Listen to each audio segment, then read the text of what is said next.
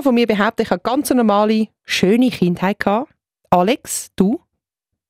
Das habe ich auch gehabt, einfach an einem speziellen Ort. Du hast sie hoffentlich mit deinem Mami und deinem Papi verbracht.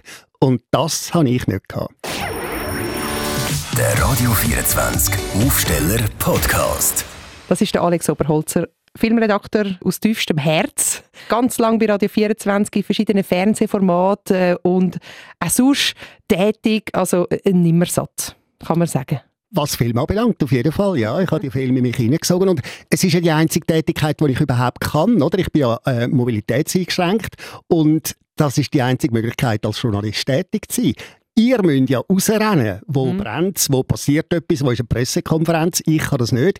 Ich kann etwas müssen wählen, wo die Welt zu mir kommt. Und wo kommt die Welt schöner zu einem als im Kino? Es kommt alles. Es kommt das Drama, es kommt die Komödie, es kommt der Thriller, es kommt auch die Langeweile ab und zu. Aber die Welt kommt zu mir und darum ist das für mich die Möglichkeit gewesen. Und du bist jetzt da bei uns, weil du ähm, nicht einen Film rausbringst, sondern du hast ein Buch herausgebracht. Ein sehr persönliches Buch, äh, «Im Paradies der weißen Häubchen, meine Kindheit im Spital». Du bist 1953 äh, geboren, hast äh, Fehlbildungen an der Hand, am Fuß, nachher ist noch Hinterlähmung, wo du jährig bist, dazugekommen. Ja. Und das hat dann deine Kindheit wahnsinnig geprägt. Du bist, wie es der Titel schon sagt, eigentlich im Spital aufgewachsen. Genau, jawohl. Da bin ich ins Spital gekommen und äh, bin dort zwölf Jahre geblieben. Mhm. In einer völlig abgeschlossenen Gesellschaft. Also ich habe die Aussenwelt eigentlich gar nicht kennt. Die Welt, die ich kennt habe, ist das Schloss gewesen, das Kinderspital Foltern am Albis. Das ist die Aussenstation vom Kinderspital Zürich. Heute ist das Kinderreha Schweiz. Und dort sind all die Kinderlähmungen angekommen. Und da sind wir mhm. einfach 60 Kinder gewesen, die meisten mit Kinderlähmungen. Und äh, haben dort ihren Alltag verbracht, sind dort in die Schule, haben dort Therapie gehabt und haben eigentlich gemeint, die Welt hört am Gartenhag auf. Mhm. Mit welchem Alter bist denn du dort angekommen? Mit, mit, mit eins. Mit eins? Ja. Also du hast eigentlich, du kennst, hast die ersten zwölf Jahre bis zwölf bist du dort nichts anderes kennt? Ja. Ja, ich habe manchmal müssen, aber ganz, ganz selten, vielleicht so alle drei, vier Jahre, habe ich zum Orthopäd auf Zürich. Und dann hat man mich in ein Auto verfrachtet, ist noch einmal angefahren. Ich habe nicht gewusst, was Zürich ist. Ich habe es einfach grauenvoll gefunden, der viel Verkehr, mhm. die Straßen, die vielen Leute und dann das endlose Warten beim Orthopäd. Da habe ich nur, und dann tut es ja immer weh, wenn es so einem umdrückt, und dann habe ich nur darauf gewartet, dass ich endlich wieder zurückkomme ins geliebte Kinderspital. Das Kinderspital war mein Zuhause. Mhm. Und äh, wenn ich, ich, ich bin jetzt auch gerade äh, Mutter geworden, sieben Monate alt ist meine Tochter. Also wenn ich mir vorstelle, was du in dem Alter schon musst durch gemacht haben. Also du magst dich ja zum Glück eigentlich nicht erinnern, so ganz an die frühen Jahre, aber es zerreißt einem irgendwie schon das Herz. Was sind so die ersten Erinnerungen, die du dann hast? Als Kinderspital? Mhm. Ich habe ein Kapitel über die erste Erinnerung und das ist lustigerweise ein Highway, wobei das kann ja nicht mit Eis sein. Mit Eis kannst du ja irgendwie kaum reden und, und, und vor allem hätte ich die Erinnerung nicht. Aber ich mag mich an eine Highway-Situation erinnern. Da bin ich äh, im, im, in einem Zimmer und es war ein Zweierzimmer, gewesen, das andere Bett aber leer. Und dann habe ich einfach plötzlich Heimweh gehabt, wie verrückt und habe angefangen zu brüllen. Und dann ist eine Schwester und hat gesagt, wieso ich brülle. Und dann habe ich gesagt, ich habe Heimweh. Ich will zum Mami. Und dann hat sie gesagt, ja, deine Mami ist halt jetzt nicht da ähm, können wir nichts machen. Und dann habe ich gefragt, wo ist denn meine Mami? Und dann hat sie gesagt, in Zürich. Und dann habe ich gesagt, wo ist denn Zürich? Und dann hat sie zum Fenster ausgezeigt und gesagt, da außen. Und am Horizont vom Fenster habe ich ein Dorf gesehen, auf Foltern am Albis. Das Kinderspital ist so auf einem Hügel neben mhm. dem Dorf. Dann habe ich weit, weit unten das Dorf gesehen und ich habe ihrem Finger nachgeschaut und der Finger hat auf ein Haus gezeigt, habe ich mir eingebildet. Und wo sie wieder draußen war, habe ich einfach angefangen zu geissen wie wahnsinnig. Irrsinnig laut geschrauen, nach meiner Mutter geschrauen und dann sind äh, etwa vier Schwestern gerade gleichzeitig reingekommen und haben gesagt, was ist denn los? Und dann habe ich gesagt, ja, ich will einfach, dass meine Mami kommt. Ich rufe einfach ganz laut. Und wenn ich ganz, ganz laut rufe, dann tönt es vielleicht bis dort runter und sie hört es und sie kommt. Nein, ich muss fast früher. Es ist wahnsinnig bewegend. Ja, also ähm, wenn ich es heute lese, die Stelle, wo ich es geschrieben habe, lustigerweise habe ich überhaupt keine Emotionen gehabt, aber wenn ich das heute lese, ich habe ja schon eine Lesung im Kinderspital, mhm. wenn ich das vorlese, äh, ja, dann kommen wir auch fast ein mhm. bisschen feuchte Augen, ja, das stimmt. Bist denn du fernab von deinen Eltern aufgewachsen, oder? Ja, natürlich. Also man hat damals, es war eben wirklich ganz eine andere Zeit, gewesen, so Mitte 50er Jahre, da hat man den Eltern gesagt, kommen ihre Kinder doch bitte nicht besuchen. Erstens bringen ihr nur Bazillen und Viren und zweitens ähm, züchten der Heimweh. Und so habe ich dann meine Eltern vergessen. Also ich habe meine Eltern mit zwölf kennengelernt. Nimmst du das deinen Eltern übel? Ich Hast du es übel genommen? Nein, ich habe es eigentlich nicht übel genommen, weil es hat ja ein paar Kinder gehabt, die haben damit Besuch bekommen, weil es haben sich nicht alle Eltern daran gehalten. Lustigerweise vor allem die Oberschicht. Das sind immer so, die, die mit Mercedes und Oldsmobile und solchen Autos gekommen sind, die sind die Kinder besuchen. Aber diesen Kindern war es dann auch langweilig, gewesen, wenn sie mit ihren Eltern irgendwo im Park rumhöckeln Wir können miteinander spielen, aber die haben so müssen mit irgendwelchen praktisch fremden Leuten an einem Tisch sitzen mhm. und haben nicht gewusst, was sagen. Wir sind gar nicht eifersüchtig auf die. Nein, ich habe es nicht übel genommen. Äh, es, es, ist noch lustig, als ich nach Hause kam, ist es natürlich einfach ganz, ganz schwierig gewesen, eine Beziehung aufzubauen. Wenn man Leute nicht kennt und man kommt so quasi Anfangs- oder Mitte Pubertät heim, dann ist es wahnsinnig schwierige Beziehung aufzubauen. Ich habe sicher heute nicht die Beziehung zu meinen Eltern gehabt, sie sind beide gestorben, äh, die ich heute mit meinen Kindern habe. Mhm. Aber lustigerweise, was du jetzt sagst, eben, dass dir da fast irgendwie Tränen kommen, bei jedem Kind, ich habe ja vier Kinder, bei jedem Kind, was eins geworden ist, ist bei mir völlig einfach aus, aus nichts aus ein wahnsinniger Herzschmerz auftaucht, weil ich auch denke, es ist absolut unmöglich. Man kann ein Kind nicht weggeben. Wie hat man das können? Aber meine Eltern sind da schon tot, also ich kann ihnen nicht können, mhm. Ähm, noch vorwerfen. Ich hätte es dann auch nicht vorgeworfen, weil es eine andere Zeit war mhm. und damals haben halt die Götter in Weiß wirklich auch eine Autorität ausgestrahlt. Mhm. Und bei dir äh, sind es äh, die Frauen in den weißen Hübeln, oder? Das sind dann meine Eltern geworden, ja. Und da habe ich natürlich auch einen grossen Vorteil. Das ist ja irgendwie mein Gute an meinem Gemüt. Ich sehe ja immer den Vorteil. Mhm. Und ich habe einfach etwa 50 Mütter zur Auswahl gehabt und habe einfach die Liebsten auswählen. Natürlich ist immer, je nach Arbeitsplan, eine Schwester für mich zuständig gewesen.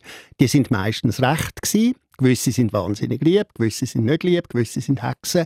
Es gibt alles. Und man lernt natürlich als Kind, wenn man mit all diesen Erwachsenen muss zusammen arbeiten da, lernst, äh, äh, da kommst du eine wahnsinnig gute Menschenkenntnis mhm. über. Und ähm, da wählt man aus und man hat genug Möglichkeiten, jeweils in die Nähe von diesen Schwestern zu gehen, die man eben gerne hat. Und darum habe ich eigentlich lauter gute Mütter gehabt. Und das ist übrigens auch der Grund, warum ich das Buch geschrieben habe. Genau, das habe ich fragen. Was, was hat dich jetzt dazu bewogen, mit 69 äh, so tief äh, zu gehen, äh, äh, so persönliche, äh, deine, deine Geschichte den, den Menschen draußen zu erzählen? Ich habe ja das Gefühl, ich habe ein wahnsinnig schönes Leben gehabt. Ich habe vier wunderbare erwachsene Kinder. Ich habe die schönste Stelle, die es gibt, immer da bei Radio 24. Jeweils nicht 100 Prozent. Den Rest zu den 100 Prozent habe ich in den letzten zehn Jahre beim Bund geschafft in der Kommunikation. Und, ähm, aber das sind wirklich super Stellen gewesen, die ich immer hatte. Ich hatte ein sehr glückliches Leben gehabt und irgendwann ist mir bewusst worden, warum habe ich aus diesen ja nicht einfachen Voraussetzungen, die ich mhm. mitgebracht habe in die Welt, ein so ein tolles Leben können führen. Und da äh, ist, ist es eindeutig. Der Grund ist das Personal von dem Spital. Und ich wollte immer mal danken. Es hat eine Zeit gegeben, so, wo ich äh, während dem Studium, wo ich gedacht habe, ich will gewissen einzelnen Schwestern oder Physiotherapeutinnen oder Ergotherapeutinnen Danke sagen, mhm. dass sie dazu beigetragen haben, dass ich so quasi gut rausgekommen bin. Und dann habe ich mich einmal probiert zu erkundigen. Ich habe ja von den meisten irgendwie nur den Vornamen gewusst. Man hat ja dann Schwester Rösli, Schwester Therese, Schwester Edith und so weiter gesagt. Mhm. Und dann hat man mir aus Datenschutzgründen die Namen nicht gegeben. Und dann habe ich keine Chance gehabt, die Leute zu finden. Und heute weiß ich ja gar nicht, ob sie überhaupt noch leben. Oder ich bin jetzt schon alt, die sind noch viel älter. Wahrscheinlich sind die meisten tot. Aber vielleicht lebt ja noch jemand. Und äh, ich kann einfach denen Danke sagen. Mhm. Erstens das. Und zweitens, ein weiterer Grund gibt es noch. Ich habe vor drei Jahren so einen gesundheitlichen Rückfall gehabt und habe dann müssen, äh, längere Zeit ins Spital. Und dann habe ich gemerkt, beim heutigen Stress, was das Personal hat, könnt ihr all diese wahnsinnig wichtigen Sachen den Patienten oder ihren Kunden, oder wie man es immer sagt, gar nicht mehr geben, mhm. weil sie total eingespannt mhm. sind. Oder? Mit diesen Fallpauschalen können sie eigentlich das Entscheidende mit den Leuten nicht mehr machen. Sie können nur Wunder verbinden, eine Spritze verabreichen oder das Essen bringen oder weiß ich was. Aber all die Soft Skills, all das, was mich zu dem gemacht hat, wo ich bin, das ist heute gar nicht mehr möglich und das hat mich dermaßen erschüttert, dass ich gefunden habe, ich muss auch dem heutigen Personal einmal Danke sagen. Also wenn die irgendwie gestresst sind und nicht mehr mögen und einfach finden, das ist wahnsinnig und das hört man ja immer, oder, dass Spitäler so Mühe haben mit Leuten, dann sollen sie mein Buch lesen und dann sehen sie, dass dass, dass, äh, dass es zumindest jemanden gibt, aber ich bin sicher, ich bin nicht der Einzige, wo irrsinnig dankbar sind um die tolle Arbeit, die sie machen. Mega schön. Hast du ähm, jetzt gar niemand von diesen ähm, Frauen mit den weißen Hübli ausfindig gemacht bei dir? Doch. Nicht mit den weißen Hübli, aber Lehrerinnen, zu denen habe ich zum Teil noch Kontakt, sind ganz, ganz alt. Und ähm, eine Ergotherapeutin, in die bin ich natürlich auch verliebt als Kind. Das ist ja, ich meine, ja, als Kind, die Leute, die man gerne hat, die, die will man ja umarmen. Das mhm. Kind umarmt ja die Eltern immer, oder? Und wir haben ja niemanden umarmen, oder? Und äh, wir sind auch praktisch nicht umarmt worden. Das würde ich sagen, das ist das Einzige, was ich wirklich traurig finde an dieser ganzen Vergangenheit. Wieso haben die niemanden umarmen? Ja, das ist ja einfach ein bisschen schwierig, oder? Das ist einfach ein bisschen schwierig. Das Personal, das ist ja... Und, und, und ja, und einfach, man, heute ist es ja noch viel schlimmer. Also früher hat es wenigstens noch ein bisschen, aber äh, heute darf man ja irgendwie niemand mehr anlangen, ohne dass es gerade irgendwie skandalös wird. Mhm. Und äh, unter dem leidet das Kind enorm. Mhm. Oder? Und ähm, ja, das ist schon äh, ein bisschen äh, eine schwierige Situation. Aber ähm, Trotzdem hat man sich verliebt, halt platonisch natürlich. Und die Ergotherapeutin, mit der habe ich heute auch noch Kontakt, ist sehr, sehr eine alte Frau. Und, ähm, aber ich habe gerade auch im Hinblick aufs Buch, es hat ja ein paar Bilder drin, mhm. habe ich alte Bilder durchblättern. da habe ich äh, wieder gesehen und gewusst, warum ich mich in sie verliebt habe. Und mit anderen, die damals mit dir dort sind, mit anderen Kindern, Jugendlichen? Das ist ja etwas ganz Lustiges. Es kommt ja irgendwann einmal der Punkt, wenn man so ein Buch schreibt, wo, man, wo es einem irgendwie zum Hals auslampert. Mhm. Und äh, dann habe ich gewusst, also jetzt, jetzt muss ich einen Verlag suchen, jetzt muss ich jemandem Fremdem das geben, nicht jemandem, der mich kennt, nicht an einer Freundin oder an einem Freund, weil die sagen ja sowieso, oh super, ja, ist gut. Mhm. Ich muss jemandem Fremdem geben, wo, wo das anschaut. Oder?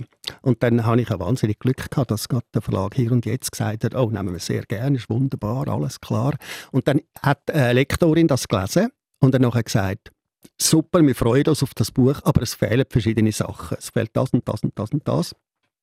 Und was mich am meisten fast erschreckt hat, ist gesehen, was sie gesagt hat, du bist im Kinderspital aufgewachsen, aber es kommen kein Kind vor. Ich habe nur über das Personal geredet. Mhm. Nur über das Personal und mich. Bewusst, weil du die mehr wahrgenommen hast? Nein, oder? überhaupt nicht bewusst. Darum bin ich selber ab mir, ich bin selber ab mhm. mir verschrocken. Aber Kinder sind wie dermaßen selbstverständlich gewesen. Und an denen habe ich mich wie fast nicht orientiert. Mhm. Ich habe mich immer an Erwachsenen orientiert. Und irgendwie vielleicht halt auch an den Nichtbehinderten. Die Mitbehinderten, die sind alle so selbstverständlich gewesen. Und dann habe ich dann noch ein Kapitel geschrieben über Kind. Aber das ist also schon verrückt gewesen. Dabei ist es so, ich habe ja heute noch sehr guten Kontakt. Also ähm, mein, mein Kindheitsfreund ist aus der Zeit im Kinderspital. Mhm. Das ist der Hans Witschi, ein Kunstmaler, den man auch kennt in Zürich. Er lebt jetzt in New York. Und den habe ich eben nicht als Kleinkind, quasi von 1 bis 12, als ich im Spital war, kennengelernt, sondern ich bin richtig in Kontakt gekommen mit ihm erst später. Weil wo ich ja dann heimgekommen bin, das ist eine ganz schwierige Situation. Das kann ich mir oder? vorstellen. Und dann habe ich sehr schnell gemerkt, ich halte das gar nicht aus, äh, so fernab plötzlich von all meinen Leuten, die ich kenne. Und dann habe ich aber aus medizinischen und orthopädischen Gründen immer in der Schulferien wieder ins Kinderspital. Und dann habe ich gemerkt, dass ich dort richtig kann auftanken kann, dass mir das irrsinnig gut tut und auch wieder eine, eine, eine Lebenskraft gibt bis mhm. zu den nächsten Ferien. Und dann habe ich dann plötzlich angefangen zu denken, ja, ich könnte doch auch übers Wochenende dort Und da bin ich mit Autostopp am Anfang, einfach Jesus. von Zürich auf Affolter, mhm.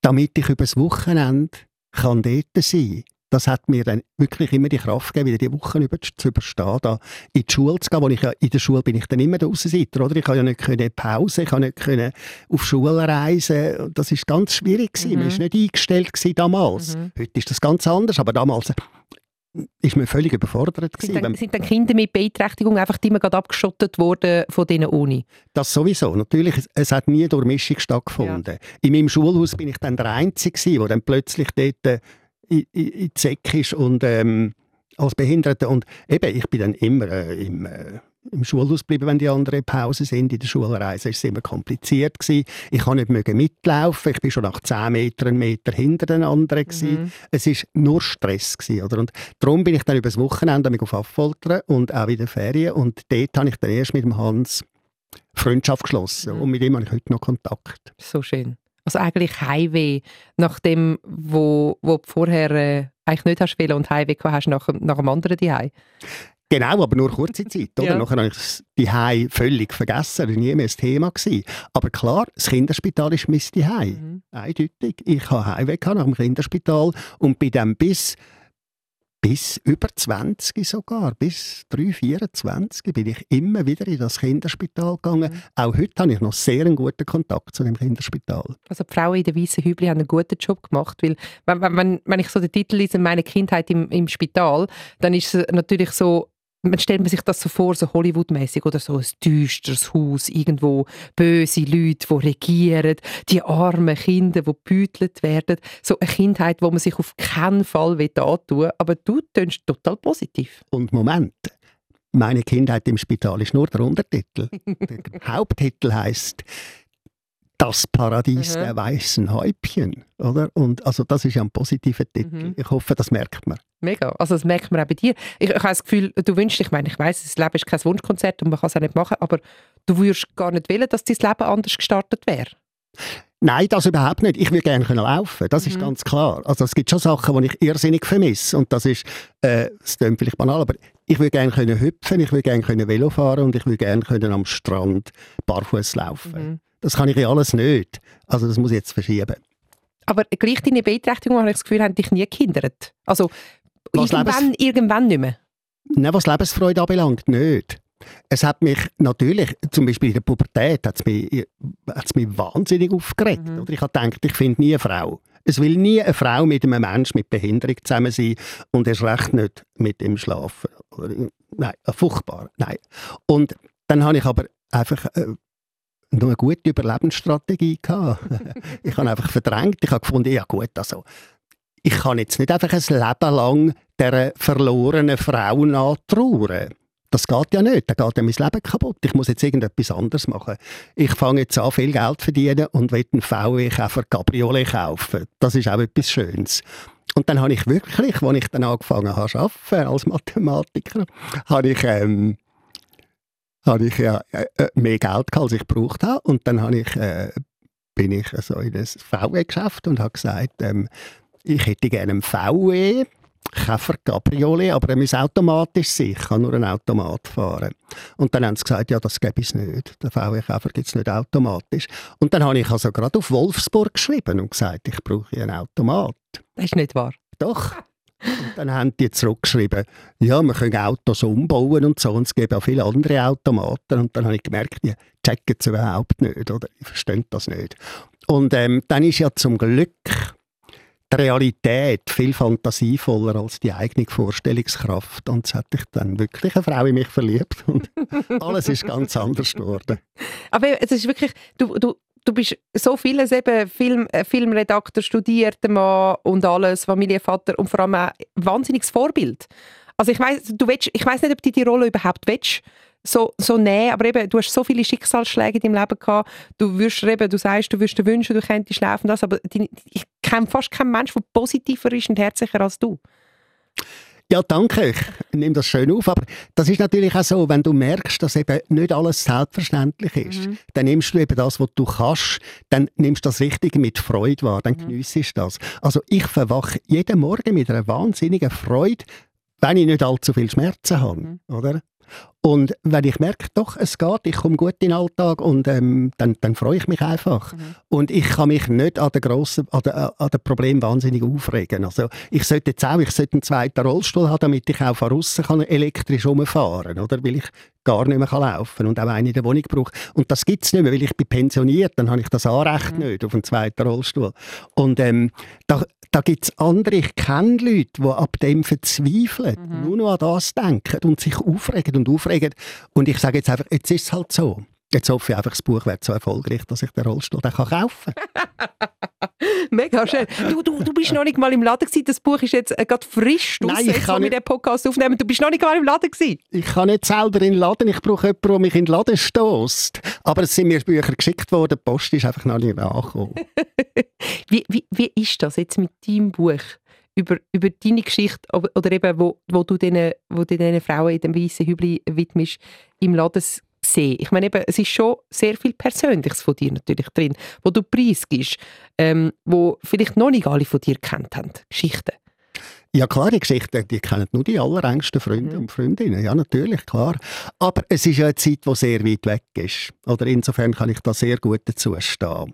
Und ich finde auch, es sind Sachen, die wo alle Leute kennen, wo eine Kindheit einigermaßen bewusst verbracht haben. Es ist einfach ein bisschen extremer, weil es halt in einem abgeschlossenen kleineren Rahmen stattgefunden hat und weil man natürlich, wir sind alles sehr spezielle Menschen, Menschen, die halt eben besondere Bedürfnisse haben, sagt man ja heute, die einfach irgendwie behindert sind und dann ist es halt ein bisschen spezieller.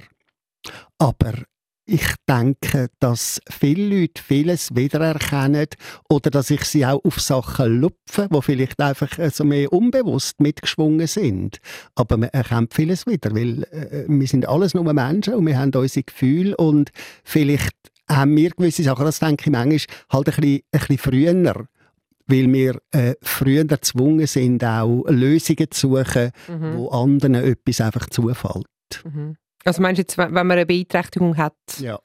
ja. Körperliche? Und darum, ähm, und darum ähm, ja, und weil es eben äh, äh, eine grosse, auch zeitliche Distanz ist, kann ich gut dazu stehen. Aber ich bin natürlich schon gespannt, wie es dann beurteilt wird. Ich meine, bis jetzt habe ich ein Leben lang Leute kritisiert, als Filmkritiker. Und jetzt bin ich da auf dem Tablett der Kritiker. Da bin ich jetzt gespannt, was da dann rauskommt. Ja, du hast jahrelang, jahrelang fünf Sterne oder so vergeben. Aber manchmal auch nur eine. Manchmal eben auch nur eine. Kommt das jetzt echt auf dich zurück? Wer weiß, muss man sagen. Ja. Wobei, ich weiß es ja. Es ist, ein bisschen blöd, es ist ein, bisschen blödes Thema. Es fällt den Kritiker wahrscheinlich schwer, irgendwie zu sagen, äh, es ist total banal, was er da erzählt und weiß ich was alles. Und es ist erstunken und erlogen. Wobei, also ich muss sagen, ich ja ähm, meine, äh, wo, äh, wo ich das Buch so geschrieben habe und zuerst mhm. mal äh, rausgegeben, da habe ich es meiner, meiner Ex-Frau gegeben zum Lesen. Ich habe ein sehr gutes Verhältnis. Und ähm, sie hat dann bei gewissen Sachen gesagt, du, aber das so etwas, das glaubt man nicht. Das kann nicht sein. Weil zum Beispiel, ich schreibe, äh, der Berufsberater nach der SEC hat gesagt, ich soll doch auf eine Bank, ich sage ja so gut in der Mathematik. Und weil ich im Kinderspital aufgewachsen bin, habe ich nicht gewusst, was eine Bank ist. Eine Bank war für mich eine Sitzbank. Gewesen. Und dann habe ich für mich gedacht, nein, das ist unmöglich. Also auf einer Bank, ich kann doch nicht das Leben lang auf einer Bank sitzen. Das ist ja wahnsinnig langweilig. Irrsinnig langweilig, ja. Und Langweile ist sowieso im Kinderspital ein Riesenthema gewesen. Es hat auch mhm. ein Kapitel über Langeweile. Und das ist für mich unmöglich gewesen. Aber ich hatte auch noch nicht Selbstbewusstsein gehabt, ihm zu sagen, ja, also Sie, was stellen Sie sich vor, ich sitze doch nicht ein Leben lang auf der Bank. Ich habe das einfach in mich hineingefressen und habe sofort wieder aus dem Raum raus. Mhm. Und das ist etwas, was sie gefunden hat, das ist so, das glaubt dir niemand. Du das glaubt mir niemand. Es ist aber gleich im Buch drin geblieben. Ja, selbstverständlich, natürlich. Es hat ein paar vielleicht so Sachen, die andere nicht glauben. Dann sollen sie halt sagen, es stimmt nicht. Das, ich habe vielleicht auch solche Sachen behauptet als Kritiker. Hast du, jetzt, hast du jetzt Angst, dass Kritiker, ich, ich, ich weiss, du bist ein Kritiker äh, aus, aus, aus Herz, Lieb und Herz und Seele und du willst wahrscheinlich auch eine echte Kritik bekommen und nicht den, den, den Behindertenbonus haben. So, la, jetzt darf man da nicht böse Sachen sagen. Ja, selbstverständlich, auf jeden Fall, klar. Ja. Ich habe bei meinen Filmen auch nie den Behindertenbonus angewendet. Wobei ich habe gar nicht gewusst, ob der Regisseur oder irgend so behindert ist. Wobei, ich muss sagen, wenn natürlich in einem Film Menschen mit einer Beeinträchtigung vorkommen sind Mhm. und deren ihr Schicksal auf irgendeine Art thematisiert war, dann habe ich eindeutig einen weicheren Maßstab angewendet. Es ist einfach so, ich habe unter den, unter den Kritikern auch den Ruf gehabt, aha, ja, hast wieder, ähm, wieder vier Sterne, hätte aber höchstens zwei verdient, ist halt, äh, weil ein Behinderter vorkommt. Ich muss sagen, ja, das kann ich jetzt retrospektiv zugeben. Aber ist ja nur selbstverständlich, oder? Also, Ja, ich finde schon, ja. das ist natürlich schon so. Krass. Krass, jetzt hast du einfach das Buch draussen. Mit 69, wenn, wenn, du endlich mal so richtig in die Pension gehen? Ja, das bin ich ja. Ich arbeite fast nicht mehr. Ich bin nur noch einmal im Monat in der, in der Bernhard Matinee. Mhm. Tue ich immer noch Film vorstellen. Das mache ich also noch. Ganz vom Film komme ich nicht los. Und dann habe ich noch ein Cinema-Dinner im Razzia. Das ist auch ab und zu. Das nächste wieder im Oktober. Das mache ich noch regelmäßig und sonst ähm, mache ich nichts. Dann tue ich lesen und schreiben und mich noch nicht langweilen. Ich will ja endlich, dass es mir mal langweilig wird. Jetzt hast du aber gerade gesagt, es sei ein Kapitel gewesen, äh, vom Kinderspital. Im Kinderspital ist es mir wahnsinnig oft langweilig gewesen, weil wir haben natürlich auch müssen immer über den Mittag von halb zwölf bis halb drei in die sogenannte Liege. Das heißt, wir haben müssen mit den Kleidern aufs Bett liegen, aber haben nichts können machen in dieser Zeit. Aus einem simplen Grund, heute weiss ich das, dass die Schwestern können in die Freizeit, damit sie Ah. mit ihrem 9-Stunden-Rhythmus durch den Tag gekommen Ich sind. habe jetzt Dass gerade überlegt, was das für einen sinnvollen Wert hat für, äh, für eure Kinderlähmung, ob das irgendetwas genützt Null. hat. Oder? Das ist nur um, um, um, um den Arbeitsplan von der Schwester gegangen. Sonst hätte man eine weitere Schicht müssen einführen Ist dann später auch abgeschafft worden, oder? Selbstverständlich. Aber ähm, damals war das so. Gewesen. Und in dieser Liga habe ich mich immer wahnsinnig gelangweilt. Ich habe also wirklich wahnsinnig doofes Zeug angefangen. Ich habe auf Häuslipapier angefangen, weißt, mein Zimmer umrichten, das Bett verschieben von links nach rechts, Nachttischli dort hin und das andere Bett vom anderen Mitpatient dort hin und immer wieder umgestellt. Irrsinnig langweilig. Und dann ist einmal in so einer Liege äh, eine alte Putzfrau ins Zimmer gekommen, weil sie irgendeinen Putzlumpen gesucht hat. Und er hat gesagt, wieso schaust du so blöd, so, so, so blöd rein? Und dann habe ich gesagt, ja, mir ist langweilig, mir ist wahnsinnig langweilig.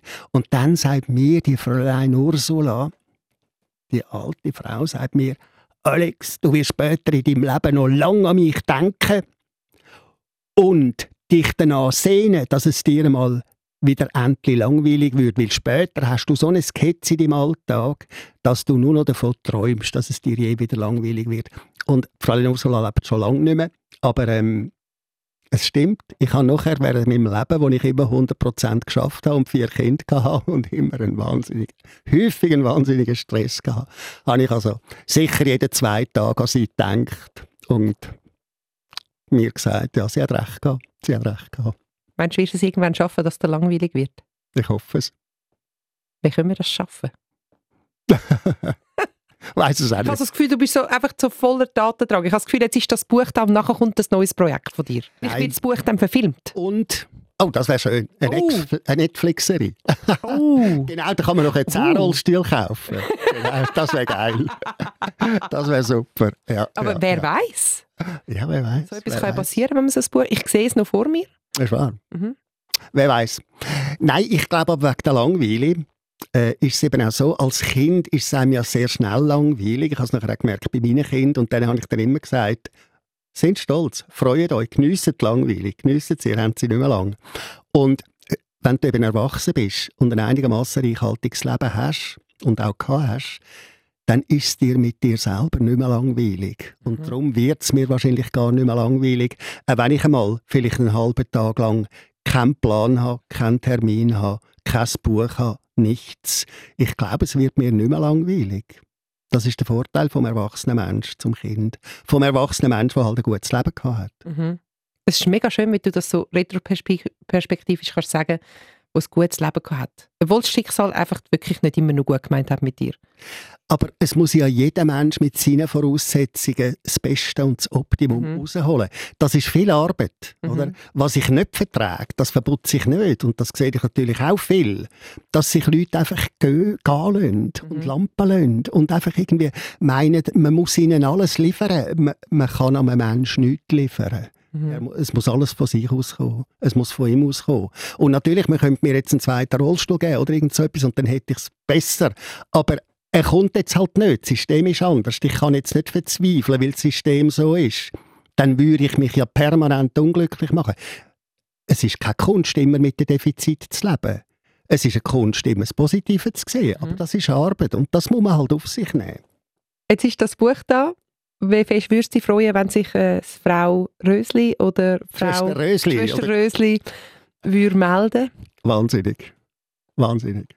Also ich würde mich sehr freuen. Und ähm, ich habe auch schon einfach aufgrund von der Posts, die ich gemacht habe und aufgrund von Mails, die ich verschickt habe, und auch weil Buchhandlungen jetzt anfangen Werbung machen, hat sich bereits eine alte Schwester gemolden und hat gesagt, sich ihm dann an eine Lesung ins Kaufleuten. So schön. Ja, das freut mich wahnsinnig. Ich kenne sie wahrscheinlich nicht mehr, weil sie wird jetzt grauhaarig sein und am Stock gehen vielleicht. Ich weiß es nicht. Du siehst auch nicht mehr aus wie damals. Ja, eben, ich weiß. Du hast dich wahnsinnig gut gehalten, aber du bist auch nicht mehr zwölf. So ist es. Was wünschst du mir bei einem Buch? Toi, toi, toi. Viel Glück. Ist das? Äh... Grosse Auflage. Grosse Auflage. Alex, wie immer äh, eine Herzensangelegenheit gewesen, dass du da bist. Danke vielmals. Ich habe mich sehr, sehr gefreut. Danke viel, viel mal, Dina. Und ich meine, du und der Dominik und all die Leute da, ihr habt mich ja auch die letzten zehn Jahre begleitet. Mhm. Nicht gerade zig, aber sehr, sehr viel. und äh, es ist immer eine grosse Freude gewesen. Und auch ihr seid mitverantwortlich dafür, dass es mir noch heute im stolzen Alter immer wunderbar gut geht und ich so glücklich in der Welt sitzen. Das ist so schön. Ich weiß nämlich, wir hatten einmal ein Erlebnis gehabt und mir ist das irgendwie gar nicht so, so krass eingefahren. Ich weiß nicht, du dich magst erinnern, ähm, noch in unserem alten Studio, es ist eher ein bisschen eng. Ich weiss, ich weiss genau, was du ansprichst. Du bist über den Ich vergesse das gar nie mehr. Und mir ist das gar nicht so bewusst gewesen, also wir müssen schnell sagen, ja, genau. was es gegangen ist. Genau. Ich bin gestörkelt, ich habe das Gleichgewicht verloren und ich habe gewusst, jetzt gehe ich um. Und als Kind bin ich dauernd umgekehrt und als Jugendlicher auch und als junger Erwachsener auch. Es ist völlig egal. Ich bin gekehrt und wieder aufgestanden, sogar selber aufgestanden mhm. mit dem Stück.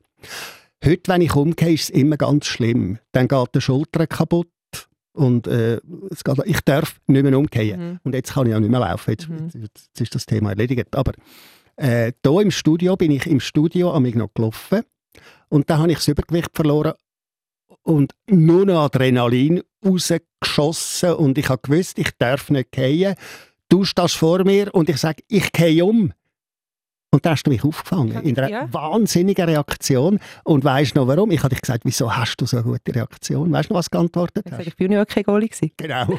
genau. Ich vergesse das nie mehr. Vergiss das nie und du hast nachher gesagt, du hast mir gerade das Leben gerettet. Ja, das ist ja so. Ich habe gefunden, ja, ja, aber eben, du hast mir dann erklärt, und das ist schon so der, der schmale Grat, der bei dir natürlich schon immer ein bisschen mehr mithängt als bei uns. Das ist richtig, das ist richtig, ja, das hast, ja, das hast du gut gesagt. Das stimmt natürlich, ja.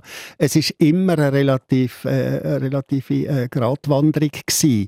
Auch in dem Alltag, in dem ich sehr gut funktioniert mhm. habe. Es hat viele Anstrengungen gebraucht und vieles hat man nicht gesehen, aber tatsächlich, ja, also das ist dort ganz ein heikler Punkt gewesen, weil mhm. es hat äh, drei Jahre vorher einmal in der Ferien ist das so gewesen, bin ich auf einem Ölfleck beim Tanken vom Auto mit dem Stock ausgeschlüpft, habe meine Schulter kaputt gemacht, die Rotationsmanschette ist äh, kaputt gegangen und da ist es auch am Faden gehangen, ob ich überhaupt kann mhm. weiterlaufen und weiterarbeiten und da hatte ich also zwei Jahre unendliche Schmerzen gehabt. Und das hat niemand gemerkt im Radio. Mhm.